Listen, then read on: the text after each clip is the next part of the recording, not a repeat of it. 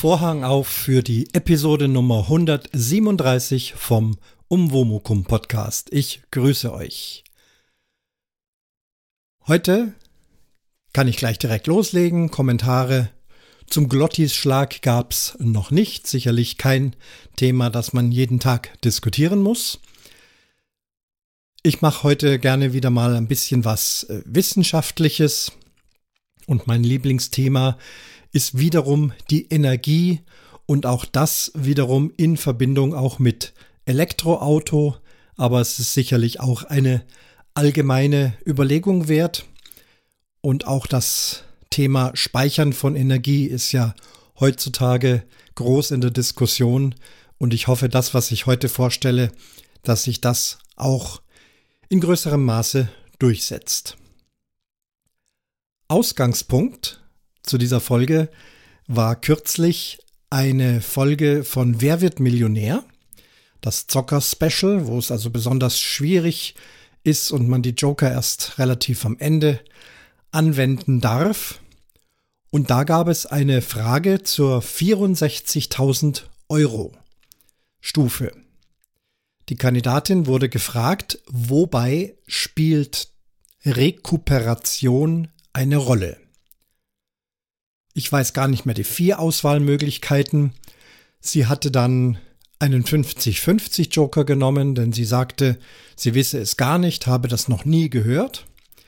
Übrig blieben die Lösungsmöglichkeiten E-Auto oder Musikbox. Die Kandidatin hat sich nach längerem Grübeln für die Musikbox entschieden. Das heißt, sie hat tatsächlich auch gezockt. Und das war leider falsch. Denn E-Auto ist die richtige Antwort. Sie ist dann auf 1000 Euro runtergefallen. Ja, so ist das mit dem Zocker Special. Rekuperation beim E-Auto. Sicherlich haben die ein oder anderen von euch das schon gehört und die E-Autofahrer wissen es sowieso. Also für einen E-Autofahrer ist das keine 64.000 Euro Frage, sondern vielleicht eher eine, ja, 100 Euro Frage irgendwo so da ganz unten. Also damit beschäftigen wir uns, das wissen wir, dass das so ist. Ich erkläre gleich, wie es funktioniert und auch warum das wichtig ist. Denn zumindest diejenigen, die schon ein E-Auto fahren, machen sicherlich ähnliche Erlebnisse, Erfahrungen. Egal, wo ich mein E-Auto abstelle und dort Menschen sind, werde ich fast immer angesprochen und fast immer negativ tausende von Argumenten, warum das E-Auto Quatsch ist und wenn dann heute und so weiter. Ich will es gar nicht jetzt alles wiederholen, was da alles kommt. Unglaublich viele Diskussionen. Der ein oder andere ist mal dabei und fragt, interessiert und fragt nach meinen Erfahrungen, wie ich zufrieden bin. Eine gewisse Skepsis darf ja angebracht sein, das ist klar, wenn man vom Verbrennerauto kommt oder noch das Verbrennerauto fährt. Der Sprung zum E-Auto ist nicht ganz einfach, sich das zu trauen. Das gebe ich schon zu, das war bei uns auch so. Aber mittlerweile sind die Erfahrungen bestens. Ich möchte aber zur Transparenz noch dazu sagen, dass wir parallel dazu noch unseren Campingbus haben, der mit einem Euro 6 AdBlue Diesel betrieben wird. Das heißt, wenn es auf wirklich lange Strecke geht, steht auch dieses Auto momentan noch zur Verfügung. Wir sind also noch nicht 100% auf E-Auto, aber das meiste wird tatsächlich mit dem E-Auto gefahren. Zurück zum Thema. In vielen Diskussionen und auch in manchen Podcasts Zuletzt war es auch beim Blathering Podcast äh, mal wieder angesprochen, wobei die beiden ja schon mit Elektromobilität zu tun haben. Aber da ist auch noch nicht ganz klar die Sache mit dem Gewicht. Ich höre immer wieder, so ein E-Auto ist Quatsch, ist Blödsinn, weil diese schweren Batterien machen die Autos unnötig schwer und das wäre dann Energieverschwendung. Und das ist physikalisch sag's mal ganz vorsichtig, nicht richtig. Warum ist das so? Hier kommt das Thema Rekuperation ins Spiel. Was ist das? Wenn ein E-Auto, wenn der Elektromotor Strom bekommt, dann dreht er sich und beschleunigt das Auto und fährt das Auto. Gehe ich vom, und ich nenne es immer noch Gaspedal runter, dann verzögert das Auto und zwar auch durch den Elektromotor, der dann wie ein Generator wirkt. Thema ähm, Dynamo, Fahrraddynamo an den alten Fahrrädern. Weiß nicht, ob das jeder noch kennt. Der hat auch äh, Strom gebracht, wenn man das Rädchen an die Räder angelegt hat. Und so ein Fahrraddynamo kann man eben auch, wenn man ihn von Hand dreht, zum Strom erzeugen, gebrauchen. Ihr erinnert euch an die letzte Energiefolge. Energie kann nicht produziert werden. Energie kann auch nicht verschwendet werden. Energie wird immer nur umgewandelt. Und wir reden also hier von Umwandlung von Energie, sodass sie uns etwas nützt. Also beim Verzögern eines E-Autos greift diese Rekuperation. Der Motor, der E-Motor wird durch das Auto gedreht, wirkt dann als Generator produziert elektrischen Strom, der wiederum in der Batterie landet. Was hat das jetzt mit dem Gewicht zu tun? Gehen wir mal zu den Verbrennerautos zuerst. Und daher kommt auch das Argument, was man aber aufs E-Auto eben nicht anwenden kann, aber beim Verbrennerauto, je größer und schwerer es ist, desto mehr Energie brauche ich, um es zu beschleunigen, auch um es einen Berg hochzufahren denke, das ist soweit klar, das kennt jeder. Je schwerer das Auto ist, auch wenn ich ein Auto alleine fahre, brauche ich weniger Benzin, als wenn da vier Personen drin sind und hinten noch ganz viel Gepäck und auf dem Dachträger auch noch Gepäck und also das Auto eben deutlich schwerer wird, dann wird man das auch am Verbrauch merken. Und wenn ich jetzt dort die Brennerautobahn hochfahre, brauche ich viel Benzin, und wenn ich sie dann runterfahre, dann muss ich doch gelegentlich auch bremsen. Hier wird diese Energie zurückgegeben, aber eben in Form von Wärme. Die Bremsen erzeugen Wärme und diese Energie geht nicht verloren, sondern sie wird in Wärme an die Umwelt abgegeben. Sie nützt mir nur nichts mehr beim Fahren. Beim E-Auto ist das anders. Ich fahre den Berg hoch, brauche dort Strom, und beim Berghochfahren sogar mehr Strom. Und je schwerer das Auto ist, desto mehr Strom brauche ich auch. Das ist soweit noch richtig. Aber jetzt kommt's, wenn ich dann bergab fahre, dann bekomme ich Strom zurück. Und je schwerer das Auto ist, desto mehr Strom bekomme ich auch zurück.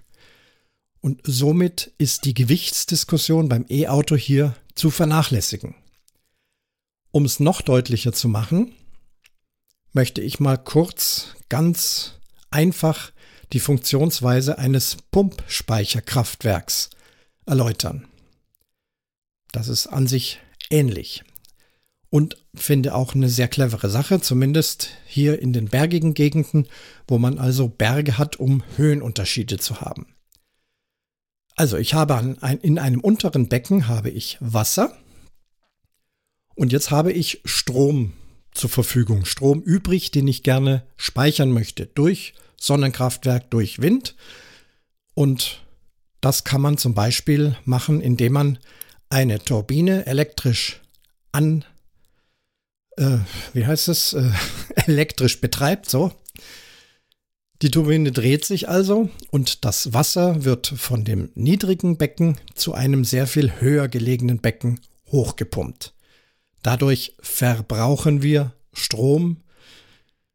So, so sagen wir landläufig. Tatsächlich wird diese Energie eben umgewandelt in sogenannte potenzielle Energie, indem sich das Wasser jetzt im oberen Becken befindet. Und ich nehme mal ganz fiktive Zahlen, die sind also wissenschaftlich überhaupt nicht ausgerechnet. Das ist schwierig jetzt das hier als Beispiel zu nehmen.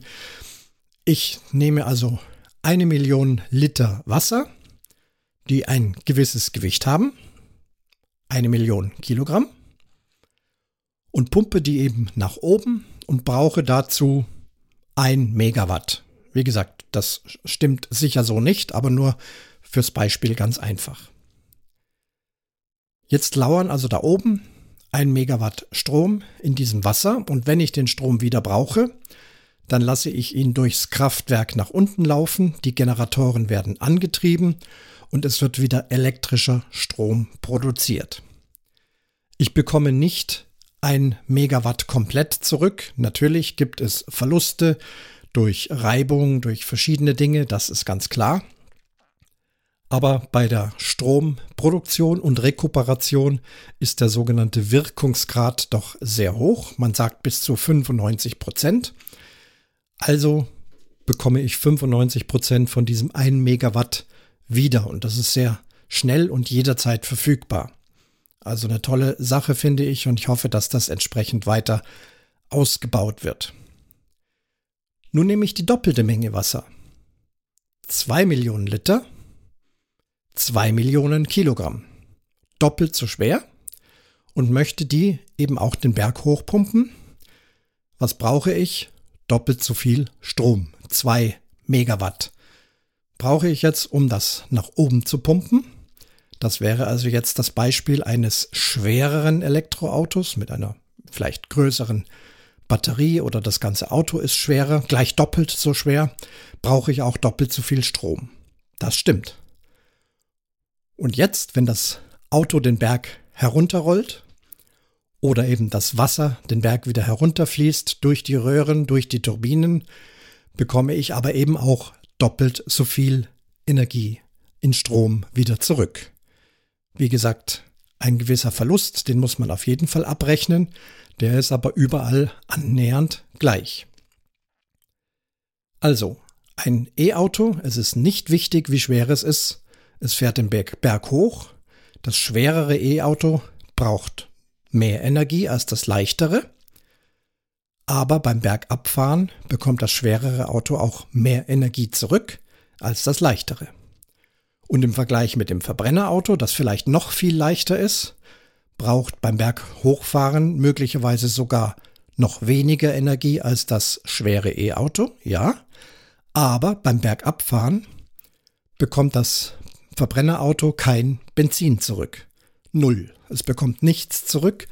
Es wandelt alles nur um in Reibungs- und Wärmeenergie und gibt das fürs Fahren ungenutzt an die Umwelt ab. Nun, es geht ja nicht nur um Berg hoch und Berg runter. Hier wirkt ja die Erdanziehungskraft, weswegen wir Energie brauchen. Wären wir im Weltall, könnte man das Elektroauto anschubsen. Siehe den Tesla von Elon Musk, der da im Weltall herumfliegt. Einmal anschubsen und dann fährt das Auto durchs Weltall. Schwerelosigkeit, keine Luft, keine Reibungsenergie und so weiter. Aber hier am Boden brauchen wir das. Jetzt, was, jetzt ist noch die Frage, ja, aber ich fahre ja nicht immer Berg hoch und Berg runter. Ich fahre ja auch in der Ebene immer geradeaus. Hier ist eine andere Kraft Wichtig, hier ist es nicht die Erdanziehungskraft, sondern die Trägheitskraft. Um ein Auto zu beschleunigen, muss ich die Trägheitskraft des Autos überwinden. Und auch da ist es wieder so, je schwerer das Fahrzeug, desto mehr Energie brauche ich, um es zu beschleunigen.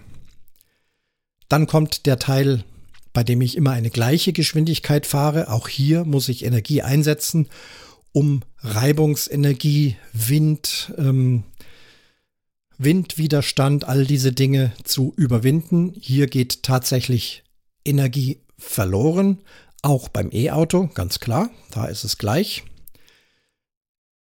Wenn ich dann aber das Auto abbremse in der Ebene, setze ich beim Verbrenner wieder die Bremsen ein, verliere die Energie komplett durch Wärmeenergie und beim E-Auto wirkt wieder die Trägheitskraft in die andere Richtung, der E-Motor wird zum Generator und ich bekomme Strom zurück. Und auch hier dasselbe Prinzip, je schwerer das E-Auto, desto mehr Energie brauche ich beim Beschleunigen, bekomme aber genauso viel im Prozenten Energie wieder zurück beim Bremsen. Bremsen bedeutet normales Runtergehen vom Gas auch teilweise, wenn man auf die Bremse drückt, auch hier versucht das E-Auto erst so viel Bremskraft wie möglich durch den Motor zu bekommen, der ja dann verzögert. Und erst wenn es dann richtig schwierig wird und der E-Motor nicht mehr genug Bremskraft entwickeln kann, dann greifen auch die normalen Bremsen, die ein E-Auto